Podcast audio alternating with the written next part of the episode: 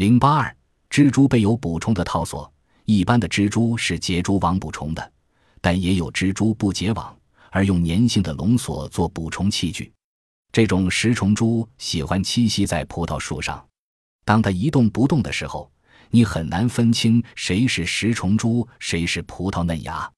它隐藏在葡萄藤的枝条中，静待猎物的到来。这位猎手预先准备好了捕捉昆虫的器具，在长长的蛛丝上的低粘性蛛滴。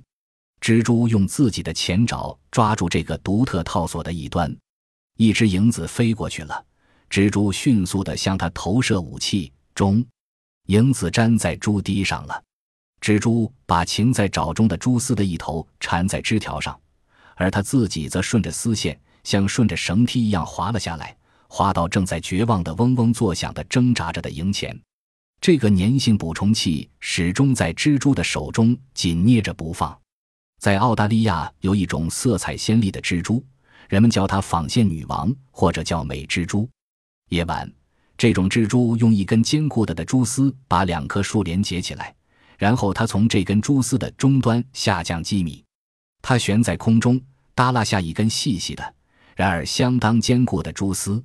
在蛛丝的末端有一颗细小的粘性蛛滴，蛛丝上的其他地方也有这样的一二滴蛛滴。蜘蛛用一只爪子擒住蛛丝，一面注视着四周发生的一切。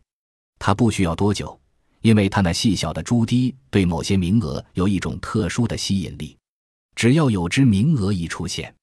蜘蛛就开始奋力地摇动有蛛滴的蛛丝，吸引昆虫的注意。名额像鱼类一样，不喜欢静止的，而是喜欢摇动的诱饵，因此摇动蛛丝是全部狩猎过程的重要组成部分。名额越来越飞进诱饵，一碰上它就被牢牢粘住。